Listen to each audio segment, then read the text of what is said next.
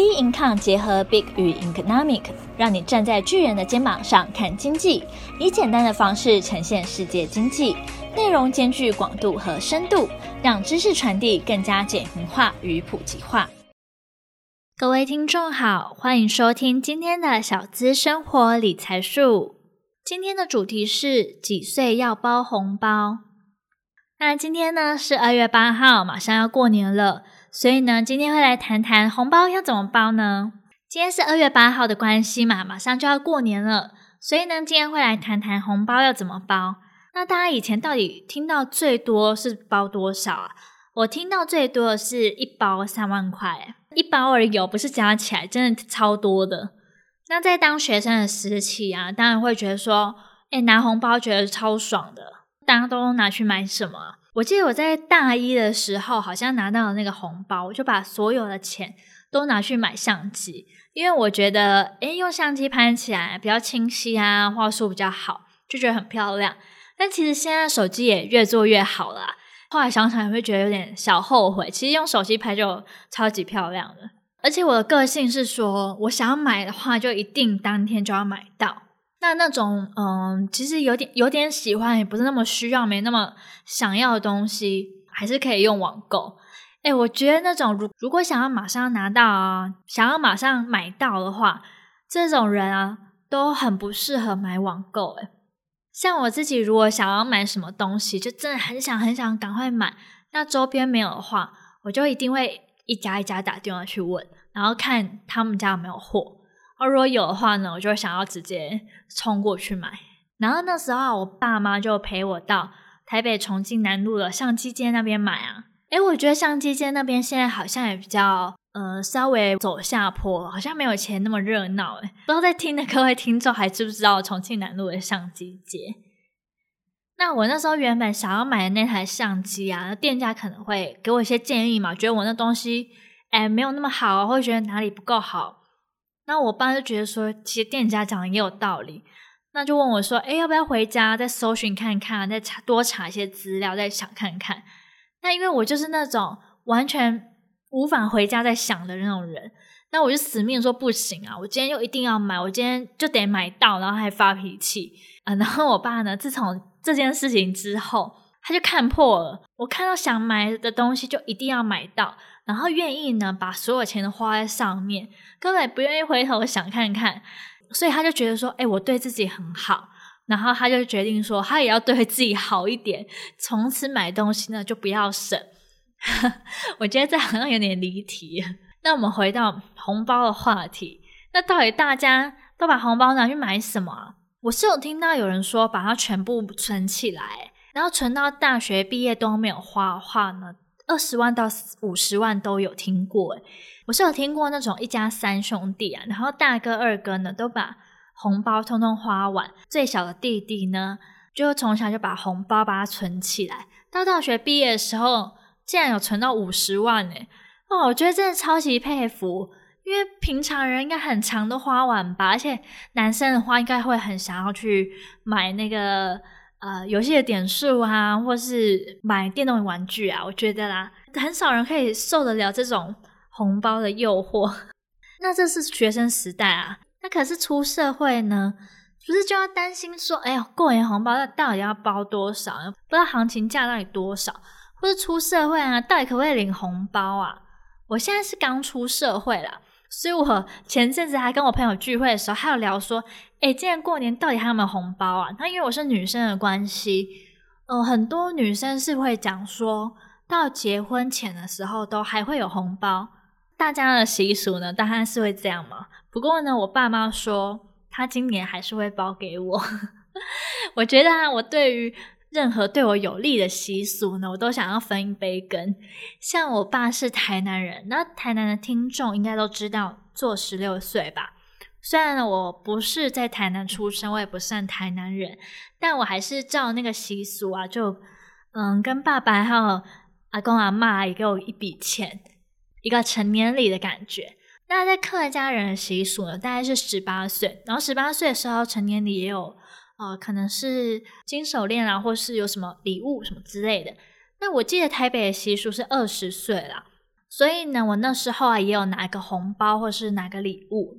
那我觉得现在成年礼的观念好像也蛮重的，就爸爸妈妈呢，呃，成年呢有可能是十八岁啊，或者像台南的十六岁，或是二十岁，反正就一定会有一个岁数是爸妈会帮你办一个成年礼，然后送你一个礼物。我是蛮常听到是送那种金项链、金手链那种金子类，或是钻石，或是直接包红包，也有听过。大家有做什么成年礼的习俗吗？还是有什么习俗可以拿到礼物或拿到钱的？也可以到我们粉丝专业跟我们分享。我如果看到以后，看还能不能跟我爸妈追回那个礼物。好，我们回到主题。那到底的行情价是多少呢？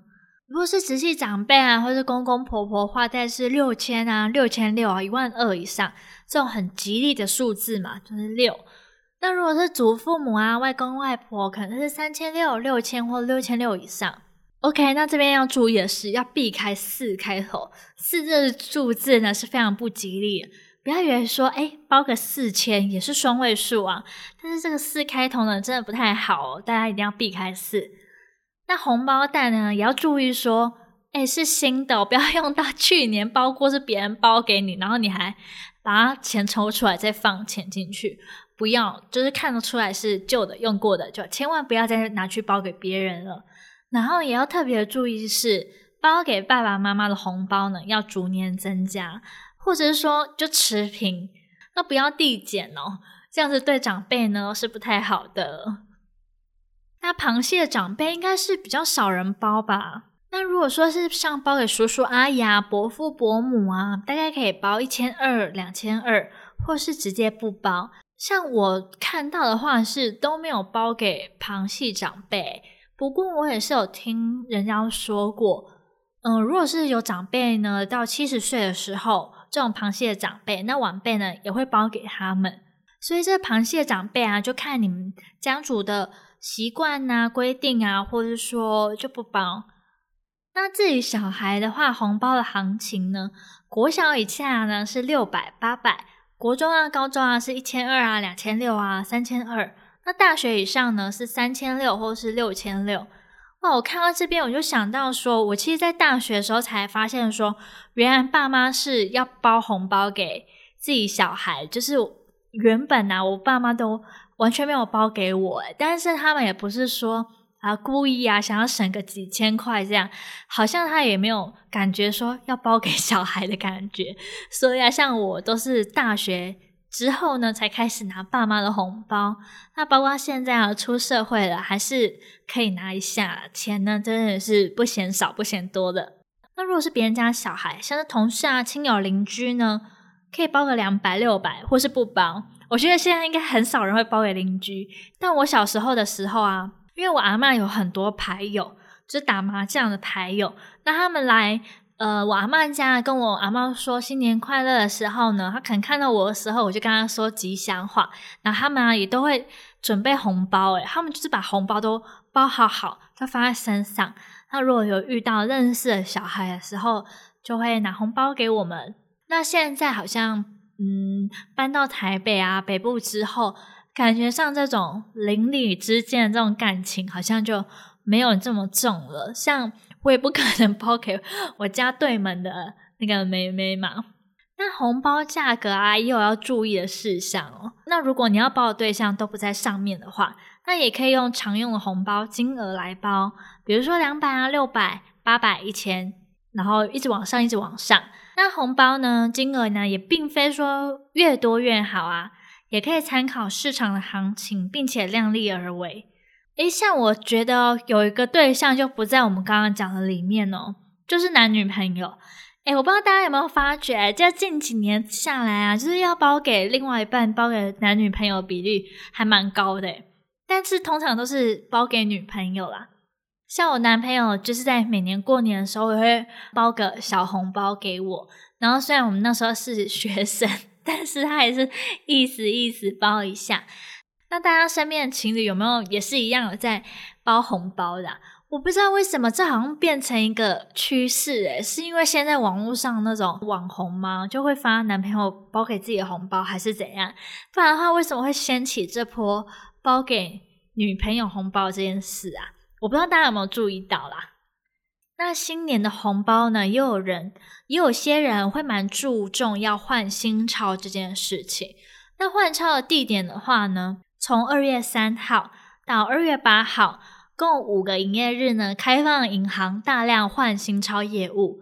那全台三百七十一间银行据点呢，都可以换新钞。不过在听广播当下的大家呢，应该差不多都已经换好了吧？还没换的话，赶紧出门换哦。那过年包红包的最佳时机点是什么时候呢？发红包最好时机点就是从除夕夜到初五，但其实最晚可以到元宵 节，都还是属于过新年期间哦。这段期间啊，都可以包新年红包。那包红包的时候呢，也要避开不吉利的数字。那红包金额要以双数为祝贺之意，那单数呢，则是用在白包呢，表示哀悼。但是有人认为。九呢是特例，因为象征长长久久嘛。那双数的四，就是刚刚所提到的四呢，是最大的禁忌哦。不论红包是白包，都要避免。那红包在什么情况下需要回礼呢？回礼金是多少？那通常同辈啊，如果有发红包给自己小孩，那礼貌上是要需要回礼。那回礼的金额呢，可能就是跟对方所包的金额一致。那其实就是一个啊、形式的感觉嘛，通常是那种啊、哦、有沾到喜气那种感觉。那红包袋呢，祝贺词要怎么写？需要注明自己和对方的名字吗？呃，我们其实可以在红包袋上写上个人的感谢啊，或是祝福语。此外，如果是在红包袋写上对方还有自己的名字跟称谓的话，就表示敬重。那今年牛年。牛年有什么吉祥话啊？是什么？我都我原本都想不到哎，什么牛里牛气吗？那应该不算祝福语哦。那我查到呢，有一些啊可以讲牛年鸿运啊，或是扭转乾坤。哎，我觉得还蛮有创意的啊。反正就是把那个年呐、加上什么吉祥啊、如意啊、大吉啊、顺利啊、贺岁迎春这些就好了。那大家就学起来吧。OK，那常见红包金额大小呢？从两百啊到两万六都有哦。其实有六这个数字还蛮常见的，有一种六六大顺的感觉。那红包的钞票一定要新的吗？其实习俗中啊没有要求说必须是新钞，但是有些人啊会希望新年带来新希望，有新的好彩头嘛，所以呢才会选择新钞来包红包啊。诶，那现在啊，其实呢，红包啊，也不只用实体的红包哦，也可以用行动支付发红包诶。因为行动支付不是现在很普及吗？那像 Line Pay 啊、接口这种支付工具也都很方便，然后也越来越多人啊，就是用手机就完成消费。像我平常也都是呃用手机刷卡，我就觉得真的超级方便。但是呢，你知道吗？现在手机也可以发红包给亲友，诶，所以呢，我们今天也整理出用手机呢发红包的优缺点，给大家参考一下喽。那手机发红包的优点的话呢，是会有优惠回馈，因为像 Line Pay 啊、接口过年都有红包活动，那民众呢使用行动支付发红包的话，还有额外的优惠，比如说抽奖回馈啊。第二个优点的话，就是可以马上收到，不管多远的距离啊。啊，也不用等待时间，然后按下送出，对方就马上收到。那我觉得这种是，嗯，比如说在外地工作啊，没办法回家乡，或者说像现在疫情那么严重，可能有些人没办法回台湾过年。那我觉得用手机发红包这方式也蛮好的，而且还可以减少接触，不会因为纸币沾染什么病菌啊，然后就杜绝疫情啊，或是病菌的传播咯。那账目上呢也很清楚，因为会自动记录金额、时间、对象嘛，就不用再去记账或是看说，诶，到底包了多少？那我这边就会有个小故事，呃，因为有一年的时候呢，就我阿公阿嬷就提到说，诶，之前那个母亲节的红包好像没有包，可是那时候已经是暑假，就过了几个月。可是到底要怎么佐证说，诶，我们有包啊？因为我们记得说我们有包。然后后来呢，我爸就觉得说，诶，那以后就用 汇款的方式。诶，不过我觉得行动支付还有汇款也要先注意你的对象是谁哦。如果是那种啊比较传统的老人家的话，有可能是会生气的。像后来呢，我爸呢就直接用呃汇款的方式，然后我的阿公阿嬷就觉得超级无敌生气的。所以呢，不管是要用线上支付呢，还是用汇款的方式，都要注意说对象是谁哦。那它也同时也安全可靠嘛，因为不会有现金遗失啊、遭窃问题。那这个互动呢也很有趣，因为发红包给对方的时候，还可以讲祝福词啊。或我记得以前过年的时候，最常就是小孩子要站一排嘛，然后去领红包，就讲说，就想着祝福语，然后跟阿公阿妈拿红包。这应该大家小时候也蛮常有印象，在小时候应该大家都差不多这样吧。那手机发红包的缺点就是说，人情味非常的不足，而且要先加好友，然后消费也比较受限，因为他领到的红包只能在支援行动支付交易店家才能消费。那如果要提领成现金，可能还需要额外的操作步骤嘛。所以呢，整体来说，其实用手机发红包好处呢，也不少啦，但最大的挑战在于心理上对虚拟红包的接受程度。如果可以接受的话，那这样 真的很方便呢，可以感受一下科技带来的便利感。但是呢，如果像是呃长辈啊，或是他其实觉得说这方式呢得罪到他，觉得不礼貌的话呢，也要特别注意，也要先看看每个人的接受程度到底在哪啦。不然的话呢，发红包好意啊也被破坏掉了。然后这边要提醒大家，如果拿到红包的话呢，不要马上拆开把钱拿出来看，觉得这样子很不礼貌哦。然后晚辈啊也很讨厌长辈在炫富啊，说哦谁谁家的小孩啊包了多少啊，谁谁家的小孩啊现在干嘛？哇，年终领了多少？我说哎某某家的小孩啊功课多好，上哪间大学？过年的时候，真的还蛮常听到这些话的吧？而且呢，我觉得大家真的不要在过年期间炫富或者炫耀，因为你有可能无形之中少了钱呢。你可能在炫富啊、炫耀的时候，假设你是要包给长辈，那长辈会不会说：“你今年赚那么多，要不要多包一点？”哎，这样你的钱就飞走了。那如果你是可以收到红包的长辈，那如果你只说，诶，谁谁谁包多少，好棒哦！自己的儿子赚多少，现在现在成就多棒啊，年终好几个月啊。那原本如果晚辈要包给你，听到这些以后想说，哦，反正你小孩赚那么多，那这包省了，那你的钱是不是也飞掉了？所以啊，过年期间真的不要炫富或是炫耀。嗯，我自己是有听过一个蛮不礼貌，但也蛮好笑的事情，刚好结合。啊，不要直接拿红包钱来看，还有结合炫富的故事。就我有个朋友说，过年期间的时候，他阿姨就炫耀说他股票赚了好多钱呢。然后呢，他们就开始发红包嘛，就他们小孩子就当场把红包打开，然后里面竟然就只包了六百块，然后他们小孩子就直接说：“太傻眼了吧，怎么只包六百块？”哇，那阿姨应该也蛮尴尬的，所以过年期间真的不要乱讲一些炫富的话，不然呢，别人听了不舒服，还有可能别人拿到你的红包会期望落空哦。其实我讲到这边，我觉得除了红包的问题之外，在过年期间长辈啊聊的东西啊问的东西，也是蛮困扰很多人的。我觉得应该不是每个人都会喜欢过年，拿红包是当然很好，但有可能还要听到。亲戚啊，讲一些话可能会让自己不舒服。我自己还有听说，有些人是呃过年的时候还自愿加班呢，为了不要跟这些亲戚接触。哇，想想就觉得说那些长辈到底多可怕啊。好，所以呢，我们一定要归宿好自己的爸妈，不要让自己的爸妈呢炫富啊，或问一些讨人厌的问题。那自己呢，也一样要这样要求自己，然后甚至自己呢变成长辈的时候，也不要问小孩这些呃让他们觉得不爽的问题。